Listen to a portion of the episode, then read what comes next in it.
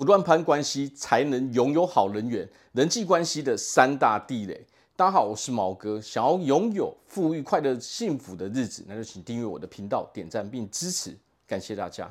首先，第一个地雷就是，当我们提起某一个人的时候，有人就会马上说啊，某某某，我跟他非常的熟。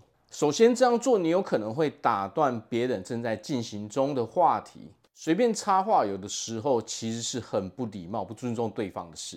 再来，如果是对方问起你们相关的内容，万一你们实际上是不熟的时候，马上就会被看破，马上就被看穿了。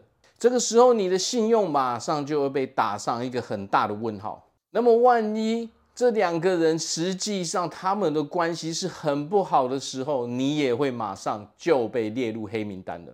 第二个地雷就是。他很常跟我提过你，或是他有跟我提过你，那么这种话其实很危险，除非你很确定双方的关系是非常非常好的。万一实际上他们是有发生过许多不愉快的时候呢？对方只会开始怀疑，马上警戒心就变高了。这个时候，我们之间两个人之间的互动马上就大打折扣了。正确的做法应该是先听听看对方什么说，如果情况适合的时候，我们再表态就可以了。三个地雷就是避免让对方知道你在网络上搜寻过或 Google 过他的资料，这种感觉实际上是非常突兀的，尤其是在两个人关系实际上很浅的时候，这会让对方觉得他的隐私有被侵犯的那种感觉。尤其是当性别不一样的时候，这个时候更要注意了。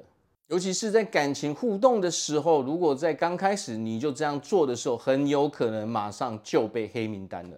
所以，当我们人跟对方不熟悉的时候呢，即使你知道了许多关于对方的资讯，你还是应该把选择权交给对方，让对方自行选择主动表态的机会。